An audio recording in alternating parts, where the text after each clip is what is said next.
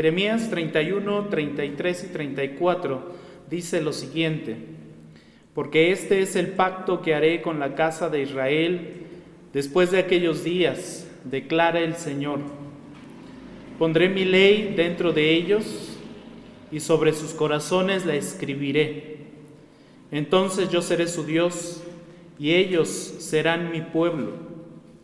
No tendrán que enseñar más cada uno a su prójimo y cada cual a su hermano, diciéndole, conoce al Señor, porque todos me conocerán, desde el más pequeño de ellos hasta el más grande, declara el Señor, pues perdonaré su maldad y no recordaré más su pecado. El nuevo pacto en nuestro Señor Jesucristo estaba siendo anunciado por el profeta Jeremías. Le invito a que incline su rostro y juntos oremos al Señor. Padre, una vez más en este día, en este precioso día, Señor, que tú nos prestas, que tú nos das, que tú nos bendices, Señor. Te damos gracias por todo lo que haces por nosotros, por todo el sostén, Señor, que nos brindas, porque nos tomas de la mano porque nos guías, porque nos ayudas, Señor, a vivir vidas santas delante de ti. Te ruego, Señor, que en todo aquello con lo cual hemos pecado contra ti, nos perdones. Ciertamente tu palabra nos dice que hemos fallado delante de ti. Tu palabra nos dice que te hemos ofendido, que hemos pecado, Señor, solamente contra ti y solo contra ti hemos nosotros pecado y por ello te pedimos perdón. Por ello, Señor, venimos delante de ti con un corazón contrito y humillado a rogar tu misericordia y tu gracia para con nosotros. También, Señor, rogamos que en esta en esta mañana, en este mediodía, Señor, nos ayudes a comprender tu palabra, nos ayudes a entender adecuadamente, Señor, lo que esta bendita revelación tiene para nosotros. Gracias Señor por el maravilloso sacrificio de tu Hijo unigénito, al cual enviaste a esta tierra para salvar a los pecadores. En esta semana que estaremos recordando estos acontecimientos, Señor, te rogamos también que toques el corazón de todos aquellos que no te conocen y que puedan venir a ti, Señor, eh, completamente humillados a pedir tu perdón y a ofrecer sus vidas completamente rendidas hacia ti. En el nombre de Cristo Jesús pedimos todo esto. Amén. El profeta Jeremías nos dice algo muy importante que después viene a ser desarrollado en el Nuevo Testamento con la propia vida de nuestro Señor Jesucristo. Es necesario que nosotros aprendamos más y más cada día de nuestro Señor. Es necesario que cada día nosotros conozcamos más y más a nuestro Señor. Es una prioridad para nosotros como cristianos conocerle. Y es eso, una prioridad total en nuestra vida. Entre más nosotros le conocemos, más entonces comprendemos cómo Él es, cómo Él actúa, cómo Él hace las cosas, permite o no las cosas.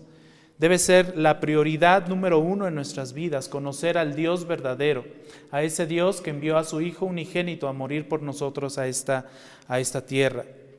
Mientras negar a Dios produce todo tipo de frutos venenosos, produce todo tipo de pecado, en todo aquel que le niega. De muchas formas le podemos negar, no solamente diciendo que no existe Dios, sino con nuestros propios actos también le podemos negar, con nuestras propias acciones, actitudes, palabras, pensamientos, acciones que realizamos a diario, también a través de ello podemos llegar a negarle.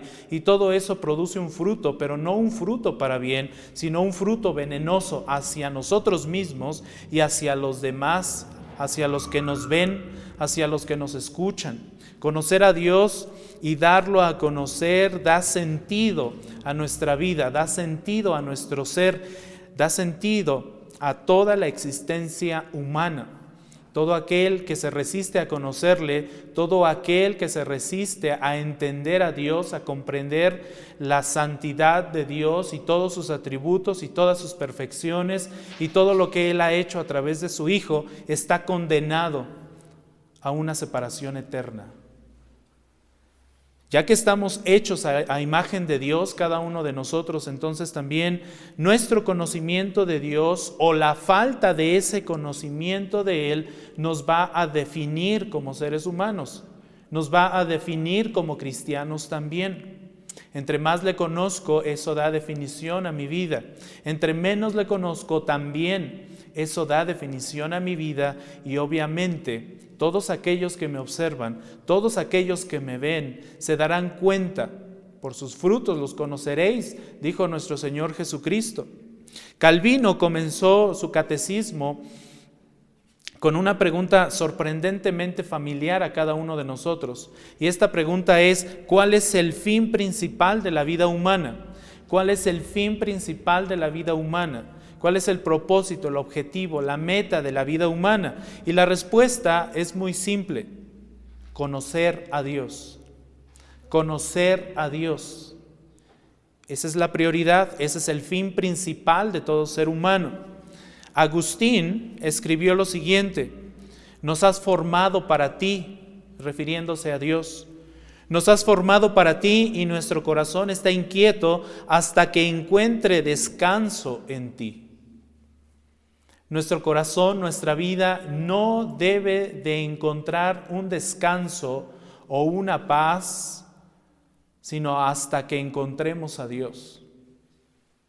Por lo tanto, el conocimiento de Dios e-, es central, es importante, es vital, es supremo para todo ser humano, por varias razones.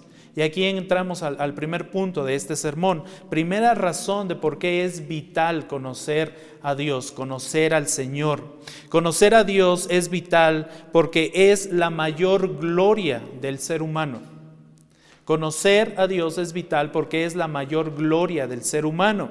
En Jeremías capítulo 9, si ustedes quieren ir ahí en sus Biblias al profeta Jeremías, Ahí dele vuelta a la hoja, hace rato estaba en el capítulo 31, ahora dele vuelta unas páginas hacia atrás y encontrará en el capítulo 9, versículo 23 lo siguiente. Así dice el Señor, no se gloríe el sabio de su sabiduría, ni se gloríe el poderoso de su poder, ni el rico se gloríe de su riqueza Dios no está prohibiendo la gloria, Dios no está prohibiendo la jactancia en este versículo. ¿Nos podemos gloriar? Sí. ¿Nos podemos jactar? Sí. Dios no lo está prohibiendo. Pero existe, o más bien, pero exige Dios que encontremos una ocasión digna para gloriarnos. Dice Dios, no te lo prohíbo, pero está atento a aquello por lo cual te debes de gloriar. Si la educación, si el poder, si la riqueza que son mencionados en este versículo 23 no son dignos de gloria, entonces ¿de qué debemos jactarnos como cristianos? ¿De qué debemos gloriarnos como cristianos? Bueno, Dios da la respuesta en el siguiente versículo.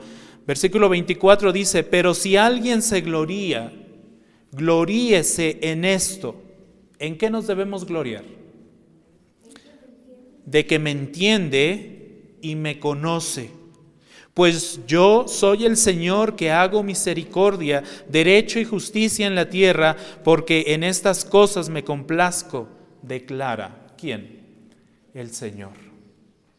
Así es que debemos encontrar eso que el Señor exige que encontremos como una ocasión digna para gloriarnos. No hay mejor cosa por la cual nosotros nos podamos gloriar que en conocerle, que en entenderle, que en comprender lo que Dios es. Esa es la mayor gloria del ser humano no la educación, no un título universitario, no la riqueza de este mundo, como es mencionada aquí en este, en este versículo, no el poder que podamos llegar a obtener como seres humanos en este mundo, sino en el conocimiento de Dios.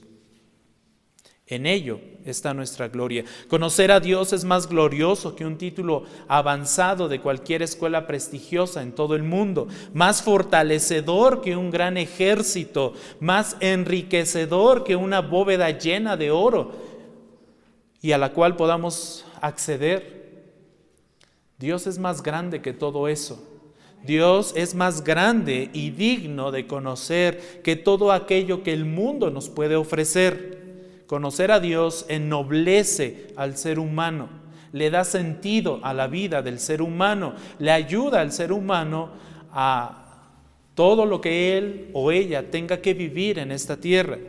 Spurgeon alguna vez dijo lo siguiente, nada ampliará tanto el intelecto, nada magnificará tanto el alma del hombre como una investigación, y, me llama la atención esta palabra que utiliza Spurgeon en su escrito, cuando dice como una investigación, no se queda a nivel de estudio, no se queda a nivel de devocional, se va a un nivel de investigación. Aquellos que han estudiado cualquier ciencia, cualquier carrera y que se ha enfrentado a un proceso de investigación en el área del conocimiento que sea, notará y recordará seguramente que un proceso de investigación es difícil, es tedioso, lleva mucho tiempo. No se trata muchas veces, para una investigación no es suficiente leer un solo libro, hay que leer mínimo 50, 60, 70. Yo recuerdo que en el seminario, en las investigaciones, porque así no lo manejaban incluso, en las investigaciones nos pedían mínimo 30 citas, si era de teología, 30 teologías diferentes para, para poder dar sustento a un trabajo. Obviamente la investigación es, es, muy laboriosa, requiere mucho tiempo y, es, y Spurgeon maneja este término y dice como una investigación devota una investigación seria, una investigación continua del gran tema de la deidad. El más grande tema que nosotros podamos investigar en esta tierra es precisamente Dios, la deidad. No hay nada más importante y nada más digno que nosotros podamos investigar que a nuestro propio Dios y comprender. Es nuestra mayor gloria. El concepto eh, intelectual, el concepto experimental y el concepto práctico de conocer a Dios debe ser ejercitado por la iglesia. Conocerlo intelectualmente es esencial, pero también conocerlo experimentalmente y conocerlo prácticamente. El pueblo de Dios se debe enfocar en esto continuamente. Esta es la mayor de las bendiciones que nosotros podríamos llegar a tener como hijos de Dios, conocerle, investigarle. Y con ello, al mismo tiempo, Dios está recibiendo toda la gloria de vida a su nombre. Y de hecho, Dios diseñó el Evangelio de Cristo para lograr este mismo fin. Así lo diseñó nuestro Señor, nuestro Dios, porque el Evangelio humilla al ser humano el Evangelio humilla al hombre, pero glorifica a Dios solo a través de la obra de Cristo. La primera carta de Pablo a los Corintios en el capítulo 1, versículos 30 y 31 dice lo siguiente, pero su obra suya, obviamente de Dios, pero su obra suya están ustedes, ah, pero por su, perdón, pero por obra suya están ustedes en Cristo Jesús, el cual se hizo para nosotros sabiduría de Dios y justificación, santificación y redención, para que tal como está escrito, el que se gloría, que se gloríe en el Señor. Nuestro Señor Jesucristo vino a esta tierra, se hizo para nosotros sabiduría. Gracias a Él nosotros fuimos justificados, santificados, redimidos, para que nos gloriemos en Él. Esa es la obra maravillosa de nuestro Señor. A eso estaba enfocándonos Jeremías desde el capítulo 31, al nuevo pacto. Conocer a Dios es mejor que cualquier cosa que este mundo nos pueda ofrecer. El Salmo 4 en el versículo 6 y 7 dice lo siguiente, muchos dicen, ¿quién nos mostrará el bien? ¿Quién nos mostrará el bien? ¿Quién será capaz de mostrarnos el bien? Y continúa el salmista diciendo, alza, oh Señor, sobre nosotros la luz de tu rostro. Alza, oh Señor, sobre nosotros la luz de tu rostro. Muéstrate a nosotros, revélate a nosotros permite que te conozcamos. El verso 7 de este Salmo 4 dice, alegría pusiste en mi corazón mayor, noten esto, una alegría mucho mayor que la de ellos cuando abundan su grano y su vino nuevo. Está refiriendo a toda esa alegría que el ser humano, que todos los hombres experimentan con los bienes de esta tierra. Pero el, el hecho de que Dios se revele, al ser humano es una alegría, es un gozo, es una bendición mucho mayor que la que nosotros podemos obtener de todos los bienes materiales que podamos llegar a tener en esta tierra. Que todo aquello, que todo, el grano, todo el vino nuevo incluso, que nosotros podamos llegar a disfrutar. Esa alegría es pasajera, es momentánea, pero el gozo y la alegría de que estamos conociendo a nuestro Señor es una gran bendición. William Ames, predicando sobre este texto, dijo alguna vez lo siguiente, es mayor bien, perdón, el mayor bien de las personas en esta vida no se puede obtener de los bienes. Más bien, nuestro verdadero y supremo bien consiste en la unión y comunión que tenemos con Dios. Palabras muy ciertas. Todos los bienes de esta tierra jamás podrán satisfacernos, jamás podrán darnos y mantenernos un gozo y una alegría como lo es el conocer al Señor. La alegría que encontramos en Él supera por su propia dulzura, por su propia naturaleza, todos los placeres y alegrías de esta vida humana. Esta es la primera razón de por qué es vital conocer a Dios. Es nuestra mayor gloria como seres humanos. Razón número dos, conocer a Dios es vital porque es el corazón mismo del pacto. Conocer a Dios es el corazón mismo del pacto. En el pacto que Dios está haciendo con su pueblo está el hecho de que le conozcamos. El pueblo de Israel no cumplió, y lo acabamos de leer eh, hace unos momentos en el profeta Jeremías, el pueblo de Israel no cumplió con su parte del pacto, falló delante de Dios. Falló porque carecía de un conocimiento experimental de Dios. Tal vez tenía un conocimiento conceptual de Dios pero le faltó un conocimiento experimental de Dios y es ahí donde muchas veces también la iglesia falla. Porque podemos tener y llegar a tener un conocimiento conceptual, pero no un conocimiento experimental. Mi pueblo pereció por falta de qué, dijo el profeta? De conocimiento, de conocimiento de Dios de conocimiento de su naturaleza, de sus perfecciones, de todo lo que Él es. Jeremías 9:3 dice, tensan su lengua como su arco. La mentira y no la verdad prevalece en la tierra, porque de mal en mal proceden. ¿Notan esto? ¿Y a poco no pasa? Es mal tras mal, tras mal, tras mal, el método por el cual vive el ser humano. Pecado tras pecado tras pecado y un pecado te lleva a otro pecado y ese pecado te lleva a otro pecado mucho, mucho mayor.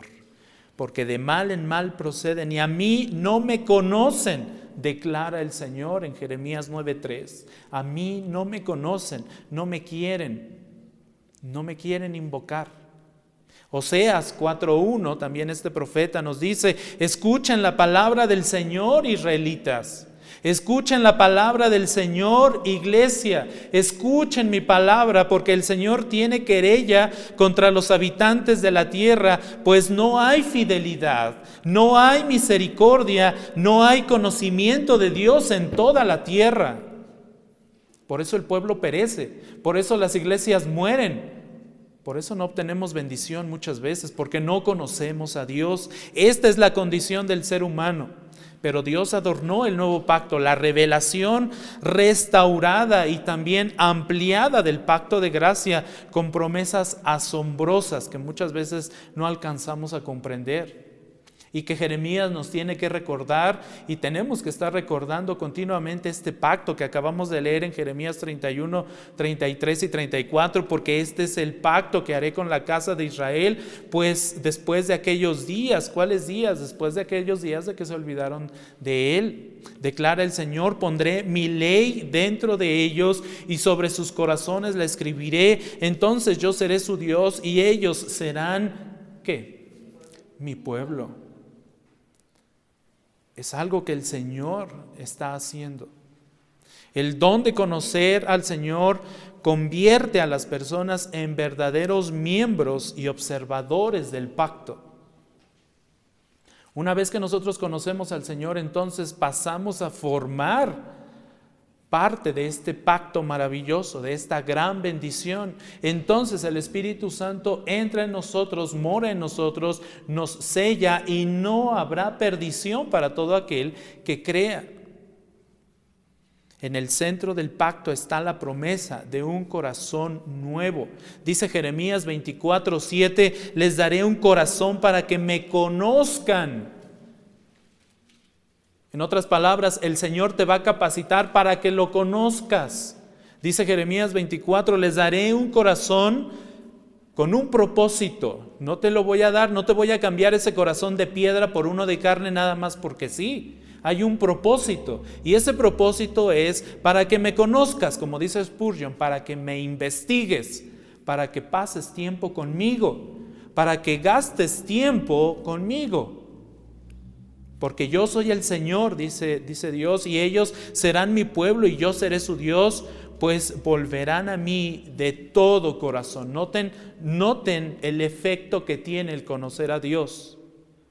Nuestro corazón de piedra fue quitado y fue puesto uno de carne que nos capacita para conocer a Dios. Y una vez que le conocemos, entonces estamos capacitados para volver a Dios de todo corazón, para ir delante de Él completamente contritos y humillados por causa de nuestro pecado, pidiendo su perdón, pidiendo su misericordia. Tercera razón vital de por qué es necesario conocer a Dios. Conocer a Dios es la esencia misma de la vida eterna. Llevamos tres. ¿Cuál fue el primero? Conocer a Dios es la mayor gloria del ser humano.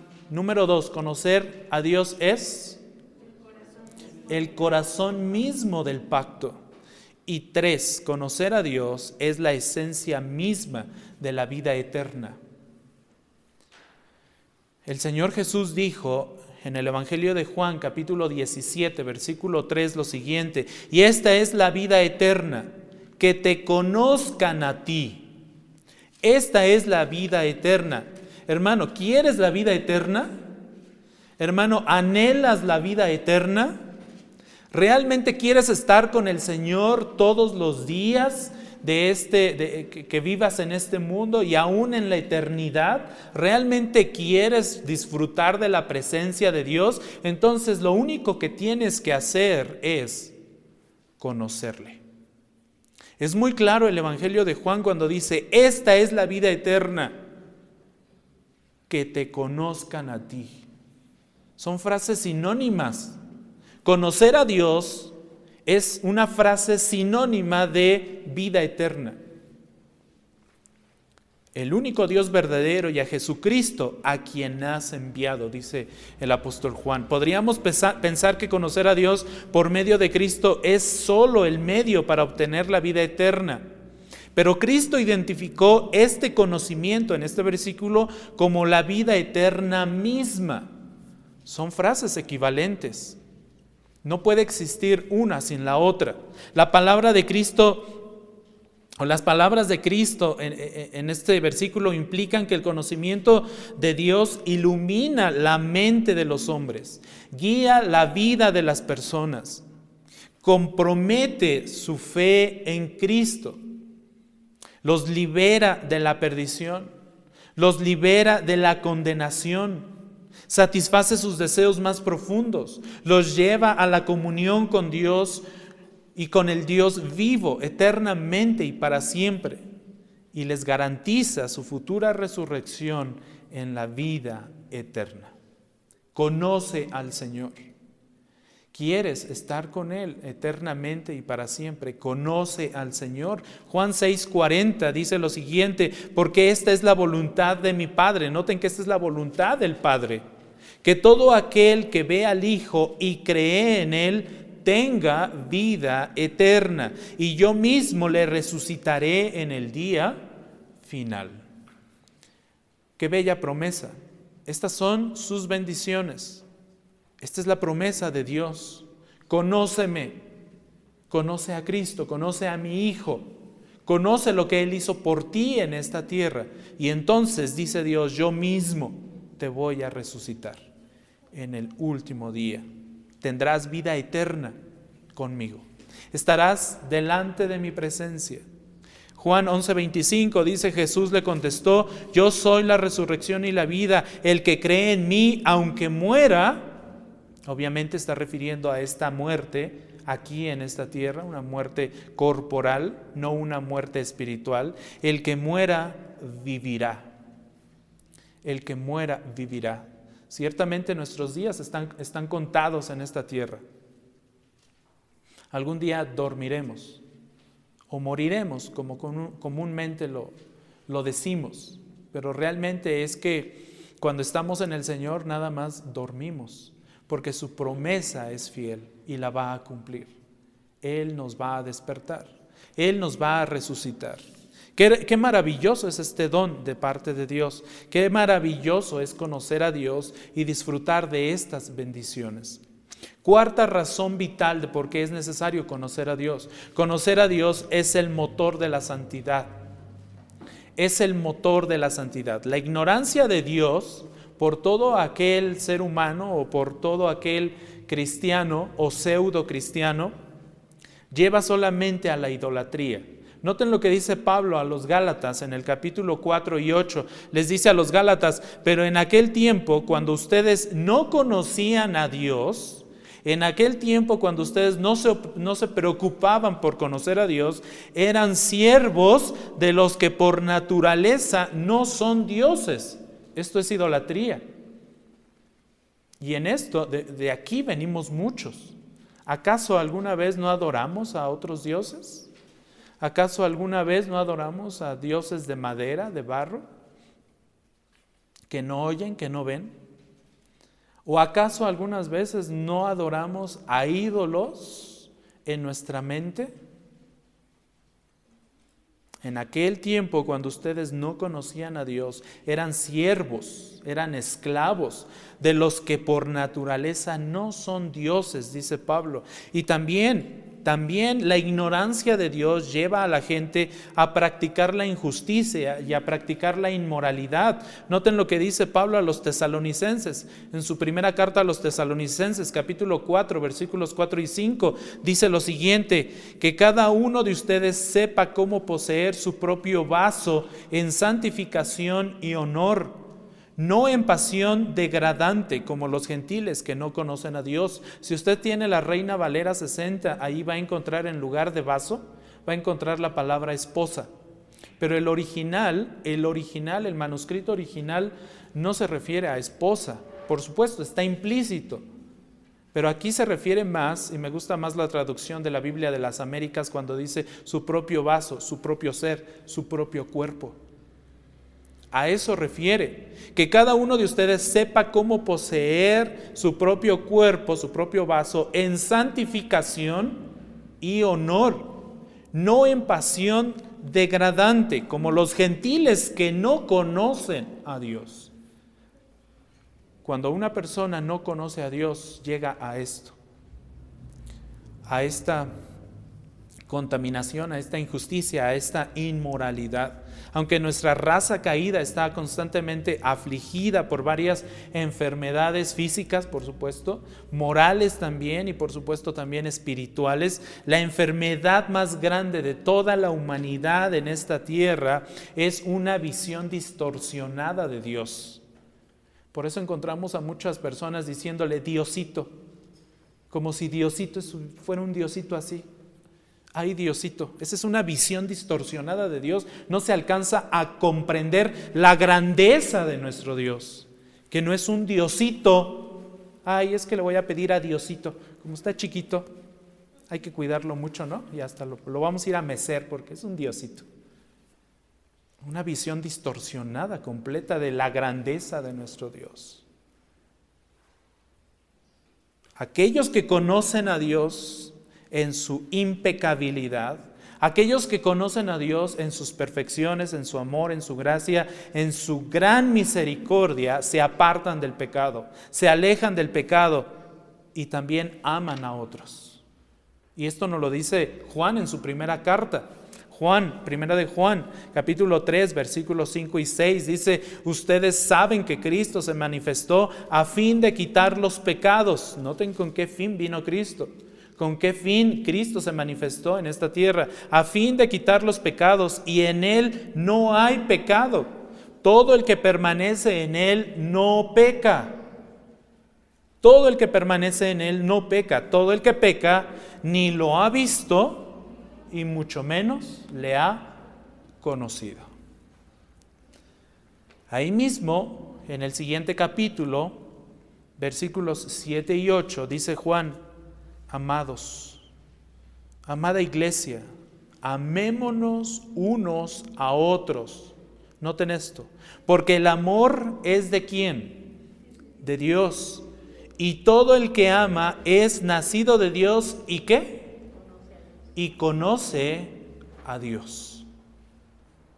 Es vital conocer al Señor también para que nosotros entonces podamos alejarnos del pecado rechazar el pecado, negarnos al pecado, dejar de darle rienda suelta a nuestra naturaleza pecaminosa, pecaminosa y al mismo tiempo entonces amar a los que me rodean. Mostrar amor hacia mis semejantes, hacia mis hermanos. Dice el verso 8, el que no ama, ¿no qué?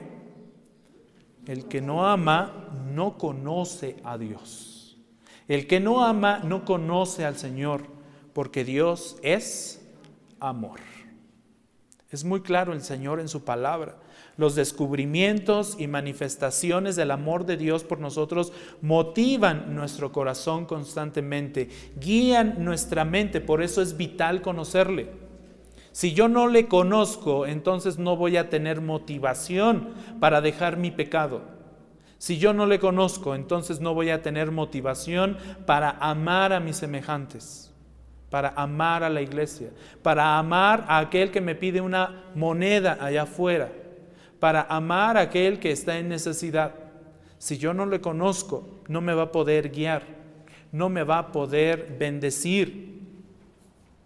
Conocer a Dios guía nuestra mente, guía nuestras acciones, guía nuestras actitudes, influye en nuestra voluntad, dirige nuestros juicios constantemente para que amemos más y más su santo nombre y por supuesto a su santo pueblo. Pero si no le conocemos, entonces no podemos disfrutar de eso. No podemos experimentar, experimentar eso. Tal vez tengamos el concepto de Dios aquí en nuestra mente y muchas veces, como decía, muchas veces tenemos un concepto tan pequeño de Dios que nos atrevemos a llamarle Diosito. Así el conocimiento de Dios fomenta el crecimiento en gracia y paz también, hermanos. ¿Usted quiere tener más gracia en su vida? ¿Usted quiere tener más paz en su vida? Conozca al Señor. Note lo que eh, Pedro le dice o dice a la iglesia en su segunda carta, segunda carta de Pedro, en el capítulo 1 y versículo 2, Pedro dice lo siguiente, gracia y paz le sean multiplicadas a ustedes en el conocimiento de Dios. Noten cómo estos conceptos están ligados. Gracia y paz les sean multiplicadas a ustedes. Iglesia, ¿quieres más gracia y quieres más paz? Entonces, ¿quieres que todo eso se multiplique? Entonces, conoce a Dios. Mientras no conozcas a Dios, Él no te va a poder bendecir con gracia y paz. Es algo que no puede separarse. En el conocimiento de Dios y de Jesucristo, nuestro Señor, dice Pedro. Pedro nos recuerda que Dios, ahí, ahí mismo en esa carta, en el, ahí un versículo abajo, en el versículo 3 nos dice, pues su divino poder nos ha concedido todo cuanto concierne a la vida y a la piedad. En otras palabras, Dios nos ha concedido todo lo que nosotros necesitamos, nos está o nos ha capacitado con su Santo Espíritu para que nosotros podamos vivir para Él. En todo lo que concierne a la vida y a la piedad. ¿Podemos vivir piadosamente como cristianos? Sí. ¿En nuestros propios medios? No. En lo que el Señor nos ha dado. Gracias a Él porque Él nos ha concedido todo lo que necesitamos para comportarnos adecuadamente, para glorificar su nombre con todo lo que hacemos. Mediante, noten esto, la segunda parte de este versículo, mediante el verdadero conocimiento de aquel que nos llamó por su gloria y excelencia.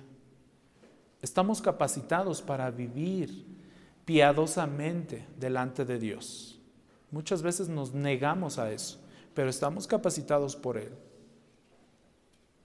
Esto enfatiza su suficiencia de conocer, más bien enfatiza la suficiencia de conocer a Dios para empoderar, para motivar, para dirigir una vida de piedad. El conocimiento de Dios es un conocimiento dado por el poder divino, del llamamiento eficaz de Dios. Cuando Él nos llama en su gracia y en su misericordia a la salvación, en ese momento nos está capacitando con su Santo Espíritu para vivir piadosamente delante de Él. Todo cristiano debe aspirar a esto. Dice Pedro ahí en, en, su misma carta, capítulo 3, versículo 18, dice lo siguiente, crezcan en la gracia y el conocimiento de nuestro Señor y Salvador Jesucristo. A Él sea la gloria ahora y hasta el día de la eternidad. Amén. Ese debe ser nuestro deseo, crecer en la gracia y el conocimiento de Dios constantemente. El verdadero conocimiento de Dios produce piedad profunda, produce una piedad significativa, no solamente una piedad conceptual. Para conceptos cualquiera puede tener ese concepto. Tome una teología, léala y en ese momento tendrá el concepto de la piedad. Pero una cosa es tenerlo así y otra cosa es experimentar la piedad. Una cosa es conocer a Dios conceptualmente y otra cosa es conocer a Dios experimentalmente, con una comunión con Él. El apóstol Pablo consideró todo lo que él había hecho en su vida como estiércol, literalmente, como basura. El apóstol Pablo en Filipenses 3, versículo 8 dice lo siguiente, y aún más yo estimo como pérdida todas las cosas en vista del incomparable valor, noten esto, del incomparable valor de conocer a Cristo Jesús, mi Señor. Por Él lo he perdido todo y lo considero como qué? Como basura, a fin de ganar a Cristo a fin de conocer a Cristo. ¿Y usted? ¿Y yo? ¿Estamos dispuestos a considerar todo lo que somos, todo lo que tenemos, todo lo que hemos logrado como basura, como estiércol, a fin de conocer a Cristo? ¿Estamos dispuestos todos nosotros a renunciar a todo lo que tenemos a renunciar a todos nuestros pensamientos por conocer a Cristo? ¿Estamos dispuestos? ¿Considera que conocer a Dios es su mayor privilegio? ¿Considera que ha entrado en una verdadera relación con Dios a través de la gracia de conocerlo? ¿Estás lleno de gratitud por este regalo y estás ansioso de creer en Él? ¿Realmente estás ansioso por conocer a Dios? ¿O se nos ha hecho una costumbre solamente el decir, voy al servicio, voy a servir al Señor? Muchas veces eso lo dejamos en un concepto, en una costumbre, pero no en una experiencia real de ir a adorar al Señor. El conocimiento de Dios aplasta tu orgullo. El conocimiento de Dios somete tus deseos. El conocimiento de Dios produce un amor creciente por Dios día tras día y también por tus hermanos, por aquellos que te rodean, por aquellos que te piden ayuda. ¿Realmente conoces a Dios o lo estás negando con tus propios hechos? Ahora, ¿cómo debemos buscar conocer al Señor? al Dios verdadero. Para conocer a Dios de verdad y conocerlo mejor debemos caminar con Dios en sus caminos. Punto. Caminar con Dios en sus caminos. Esto es una experiencia, esto no es un concepto. El conocimiento de Dios es relacional, no conceptual. El conocimiento de Dios es relacional. ¿Usted cómo puede llegar a decir que conoce a una persona? pasando tiempo con esa persona, exactamente. Mientras usted no pase tiempo con cualquier persona, usted no puede llegar a decir que conoce a esa persona.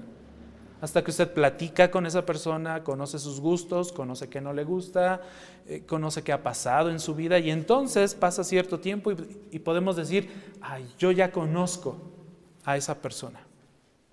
¿No? Lo mismo pasa con el Señor.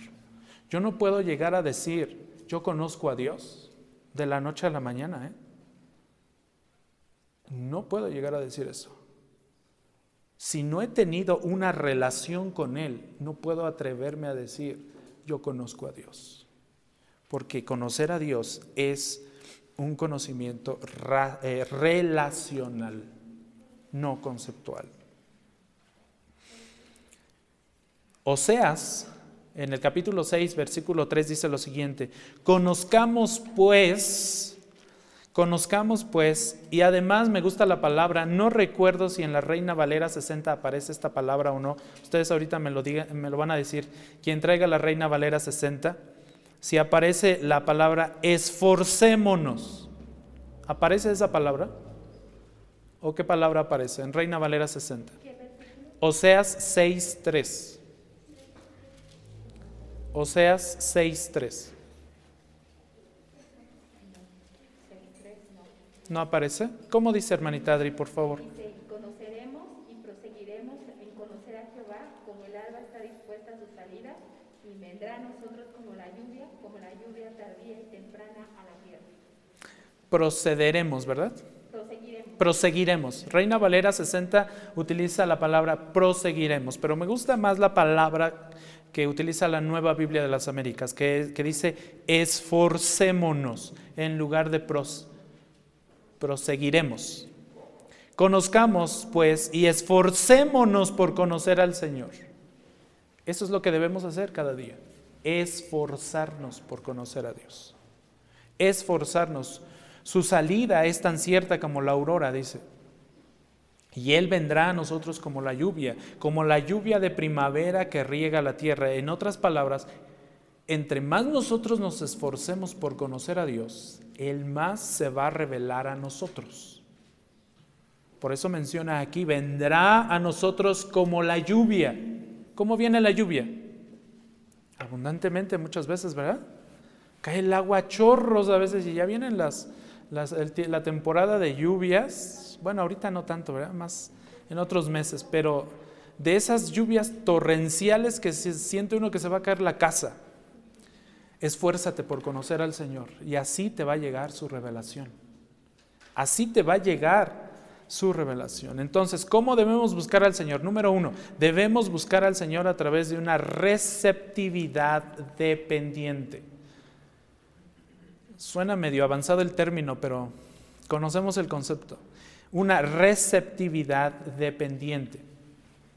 Podemos conocer al Señor, al Señor solo y solo si Él se nos revela. Solo y solo si Él se nos revela.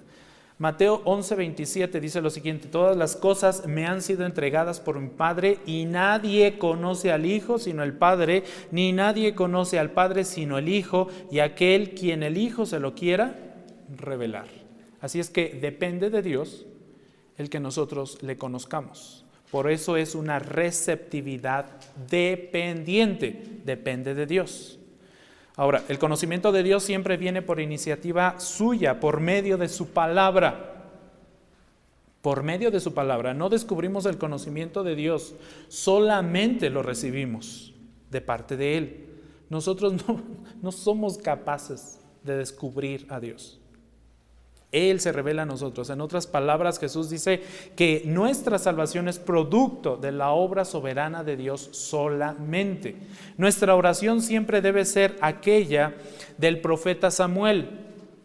Ustedes recordarán aquella escena del profeta Samuel cuando estaba, ustedes recuerdan que Samuel eh, dormía en el templo y eh, estaba junto a Elí, ¿recuerdan a Elí? ¿Verdad? Dice la palabra de nuestro Señor que en ese tiempo la palabra de Dios no se predicaba, no se anunciaba. Era un tiempo difícil. Sin embargo, Samuel halló gracia. Y el Señor, una noche que se fueron a dormir, le habló y le dijo, Samuel. Y entonces Samuel se levantó y fue corriendo a donde estaba Elí. Y le dijo, aquí estoy para servirte. ¿Qué necesitas? ¿Y qué le dijo Elí? Oye, yo no te hablé, yo no te llamé. Regresa, acuéstate, tápate y duérmete. Yo no te llamé. Pasó una vez, una segunda vez y luego una tercera vez. Y entonces Elí comprendió que el que le estaba hablando a Samuel era quién? El Señor.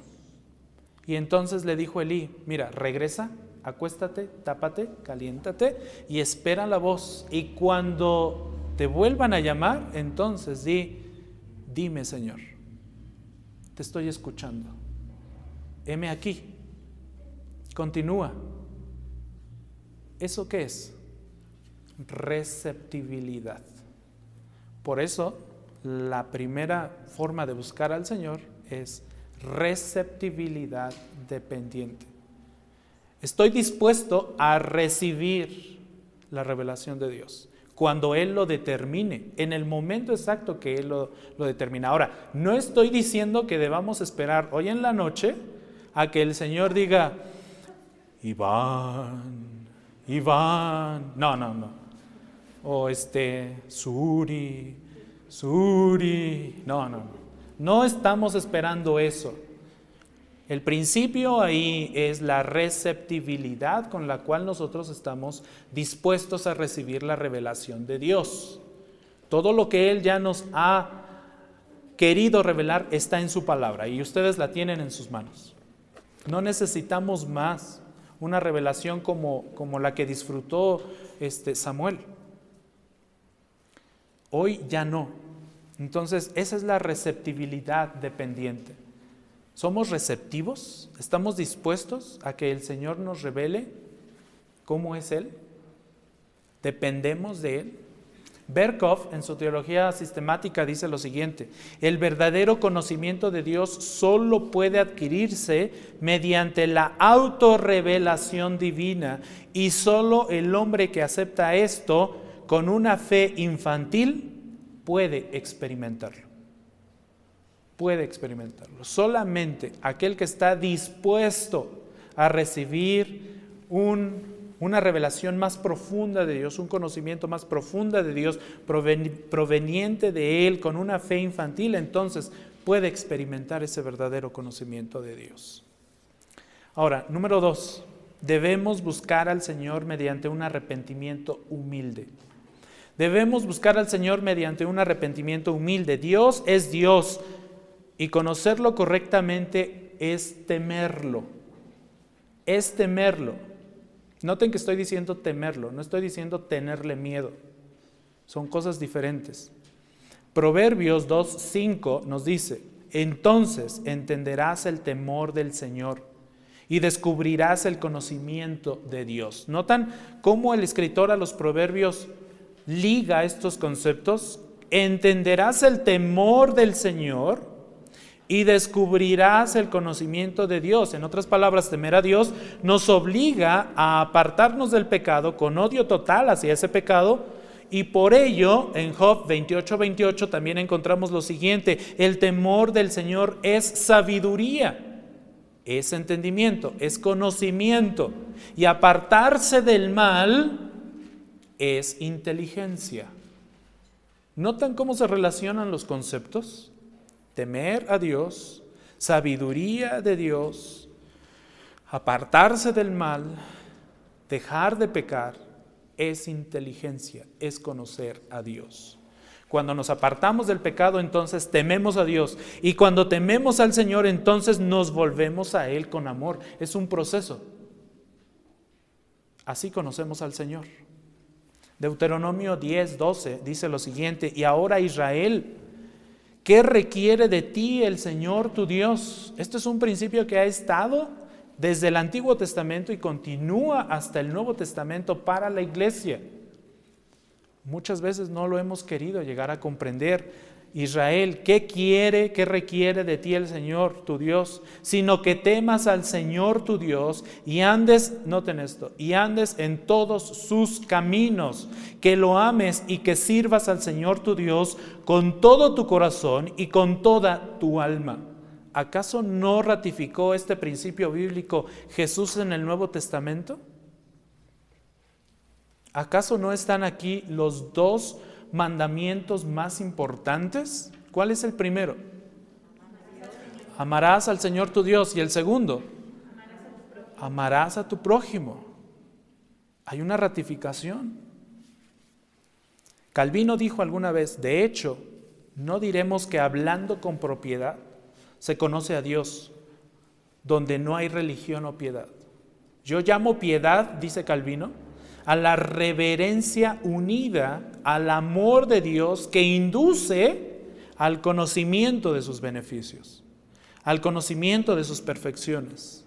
En otras palabras, el conocimiento de Dios debe perseguirse mediante la humildad. No podemos conocer a Dios en su santidad sin conocernos a, nosotros mismos en nuestra pecaminosidad, en nuestra naturaleza pecaminosa y por supuesto en nuestra necesidad. Isaías creo que ilustra muy bien esto en el capítulo 6. Isaías capítulo 6, versículos 1 al 5, cuando dice, en el año de la muerte del rey Usías, vi yo al Señor sentado sobre un trono. Noten esto, noten esta descripción, noten esta visión que Isaías tuvo, tan, o sea, wow, ¿eh? de verdad que ahora sí, hasta en los profetas había niveles, ¿eh? En el año de la muerte del rey Usías vi yo al Señor sentado sobre un trono alto y sublime, y la orla de su manto llenaba el templo. Por encima de él había serafines, cada uno tenía seis alas, con dos cubrían sus rostros, sus rostros, con dos cubrían sus pies y con dos volaban. Y el uno al otro daban voces diciendo, Santo, Santo, Santo es el Señor de los ejércitos, llena está toda la tierra de su gloria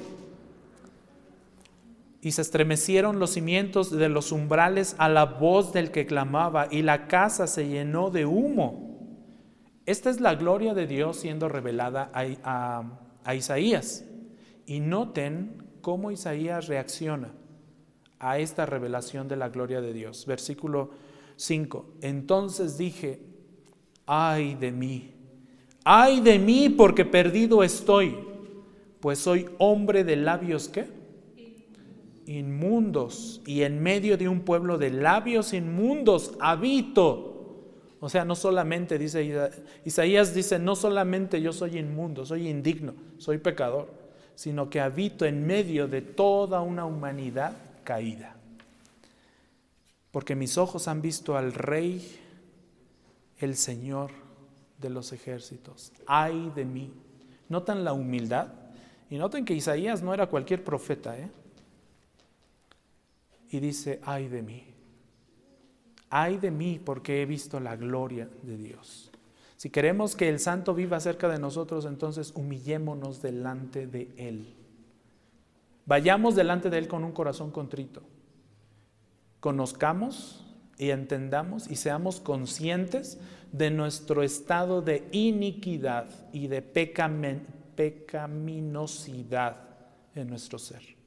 Cuando seamos conscientes de eso, entonces nos mostraremos indignos como Isaías y diremos, es más, no nos atreveremos ni siquiera a levantar el rostro delante de Dios, porque somos indignos.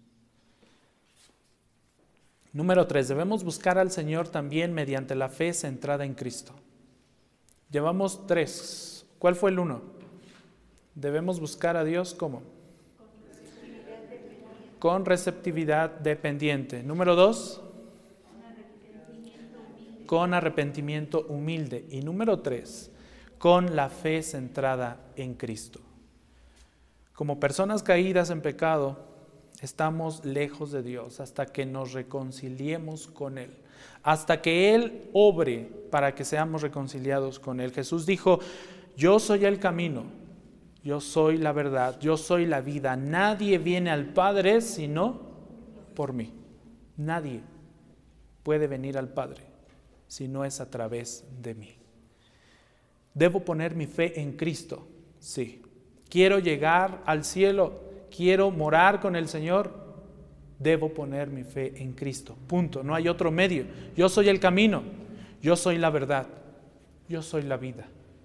No hay otro camino. Por eso no podemos aceptar que todas las religiones de este mundo llevan al mismo Dios. No. Ojo con eso, ojo con esa filosofía. No todas las religiones de este mundo llevan a Dios. Solamente hay un camino y ese camino es Cristo. Solamente Él. Si ustedes me hubieran conocido, dice Jesús, también hubieran conocido a mi Padre. Desde ahora lo conocen y lo han visto. Porque Jesús es la misma esencia del Padre.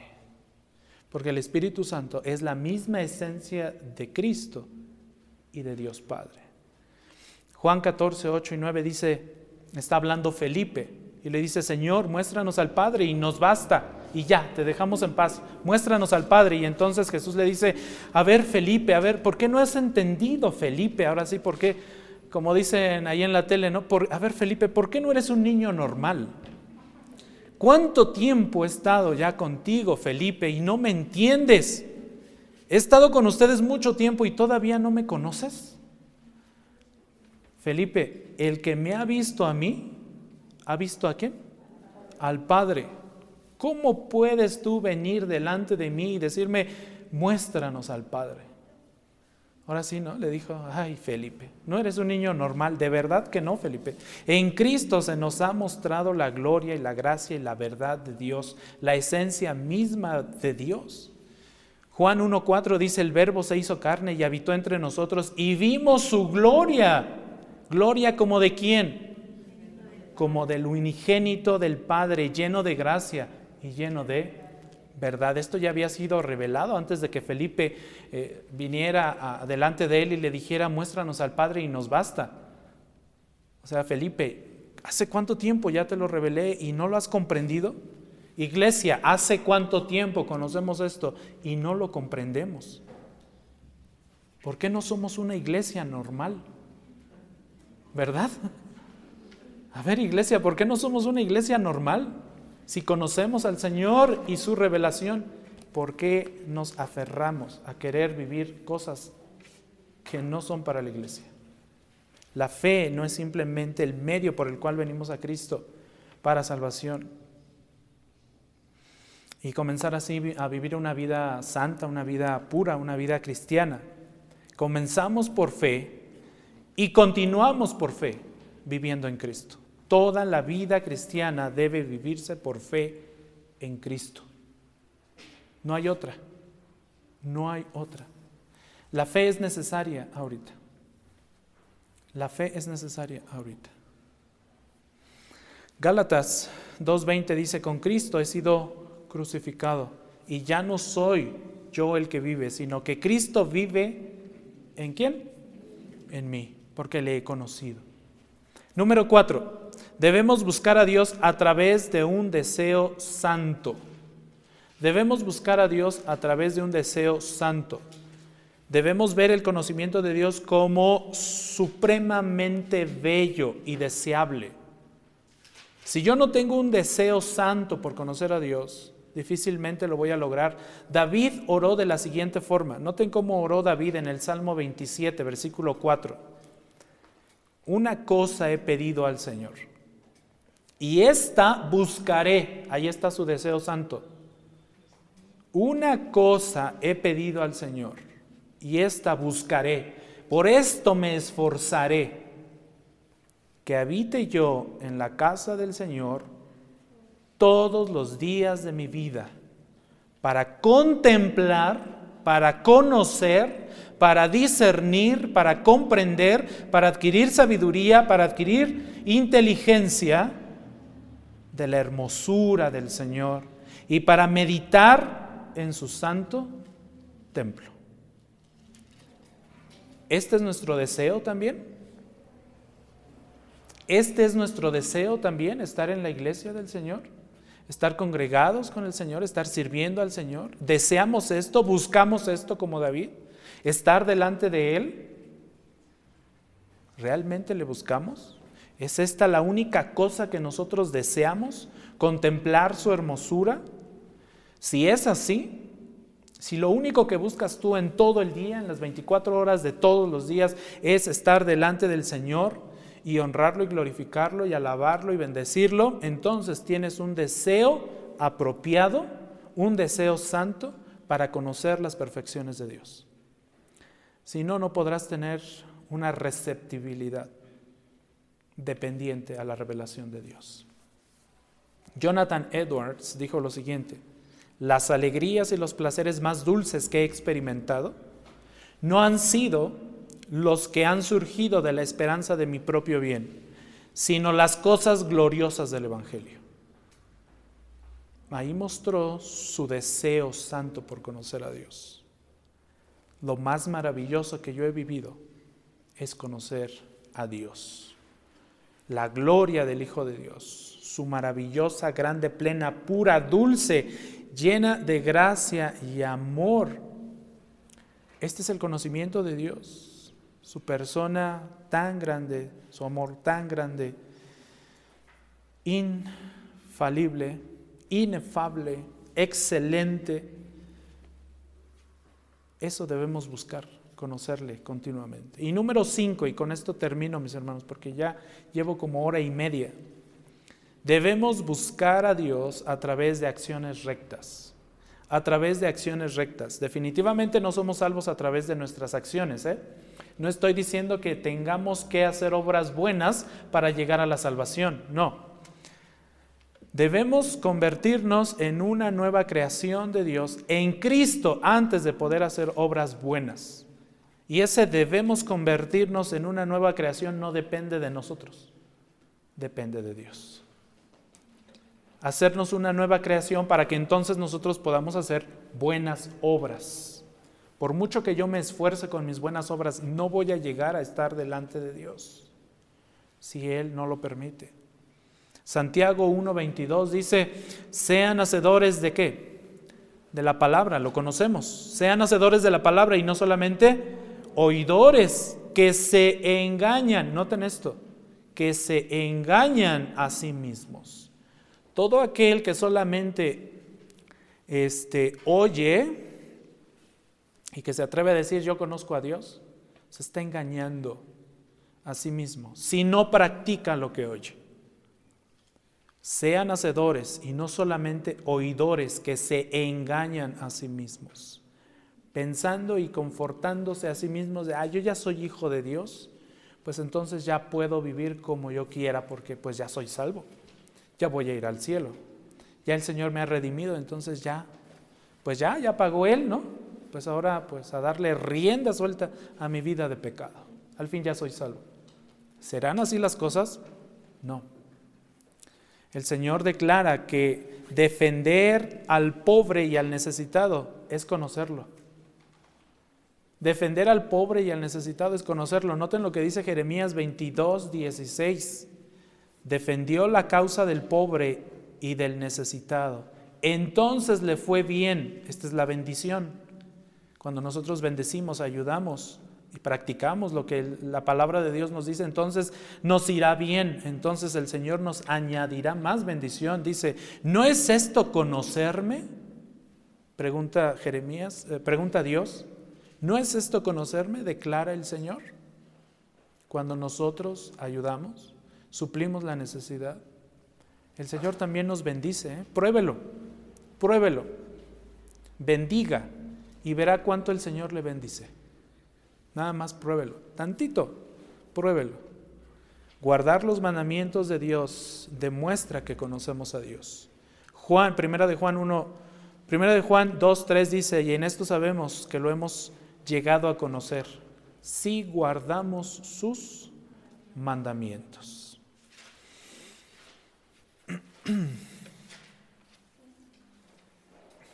Y finalmente, un versículo también importante que creo que es necesario que recordemos. Cuando nosotros obedecemos y practicamos lo que oímos de parte de Dios, entonces Él nos da una revelación mucho mayor. Otra vez, no estoy implicando que nos vaya a hablar hoy en la noche el Señor para revelarnos cosas nuevas, no. Nos va a dar un mejor entendimiento de quién es Él y de lo que nos ha dado en su palabra. Noten lo que dice Juan 14, 21. Juan 14, 21 dice lo siguiente, el que, el que tiene mis mandamientos, en otras palabras, el que tiene mi palabra, el que tiene la Biblia, el que tiene lo que yo he revelado y los guarda, dice Juan 14, 21, ese es el que me ama. Y el que me ama será amado por mi Padre, consecuencia. Y entonces, dice Jesús, yo lo amaré, consecuencia, y me manifestaré a Él. Esa última parte es vital. Cuando nosotros tenemos los mandamientos de Dios y los guardamos, entonces amamos a Dios. Y entonces Él nos ama a nosotros. Pero además, él se sigue manifestando a nosotros. Él se sigue revelando a nosotros. Él nos sigue dando inteligencia, sabiduría, comprensión. Nos permite discernir lo que su palabra significa. Por eso muchas veces no llegamos a comprender ciertas partes de la escritura. ¿No es cierto? A veces leemos la escritura y decimos, ¿qué es esto? ¿Qué dice aquí? Y tenemos que leer y releer y releer pero entre más conocemos a Dios, entre más obedecemos su palabra, entre más practicamos su palabra, Él más se va a revelar a nosotros. Ese es el principio bíblico. Ahora, ¿amas al Señor? ¿Deseas conocerlo mejor? ¿Realmente? Entonces combina tu estudio de la palabra con el esfuerzo, como dice Oseas, por lograr una gran obediencia. Tú mismo vas a lograr confirmar que conoces a Dios cuando seas capaz de darte cuenta que le estás obedeciendo. La prueba está en ti mismo. ¿Conozco a Dios? Analiza tu vida. Y si en tu vida estás obedeciendo al Señor, entonces le conoces. Pero si no, entonces sí preocúpate. Preocúpate porque o eres frío o eres caliente, pero no puede ser tibio. No puede ser tibio. Vamos a orar. Padre, muchas gracias por estos momentos en que nos permites adorarte, bendecirte, leer tu palabra, estudiarla Muchas gracias Señor porque a través de ella tú te revelas a nosotros. Nos enseñas un poco más de ti y nos ayudas a vivir obedientemente delante de ti, Señor, para glorificarte, para honrarte, para ensalzar tu nombre, para decir y cantarte como tus ángeles lo están haciendo en estos momentos. Santo, santo, santo, Señor Dios Todopoderoso. Permítenos, Señor, estar algún día delante de ti con nuestras manos limpias, con un corazón y una mente santa, Señor, que pueda verte a, tu rostro y podamos disfrutar de tu presencia eternamente y para siempre. Ayúdanos a conocerte más y más cada día y en los próximos servicios, Señor, también ayúdanos a conocer tus perfecciones, una por una, para bendición de tu iglesia y por supuesto para tu propia gloria. En el nombre de Cristo Jesús te ruego que lleves a cada uno de mis hermanos a sus hogares o al lugar donde ellos vayan en estos momentos, que los lleves con bien, Señor, que les protejas y bendíceles también, Padre Santo, en esta semana que inicia. Protégeles de todo mal, cuídales en todo sentido, en su salud, en su mente, en su corazón, cuídales sobre todo, Señor, de pecar contra ti. Dales temor delante de ti. Ayúdales a entender tu palabra y a obedecerla. En el nombre de Cristo Jesús te damos gracias. Amén.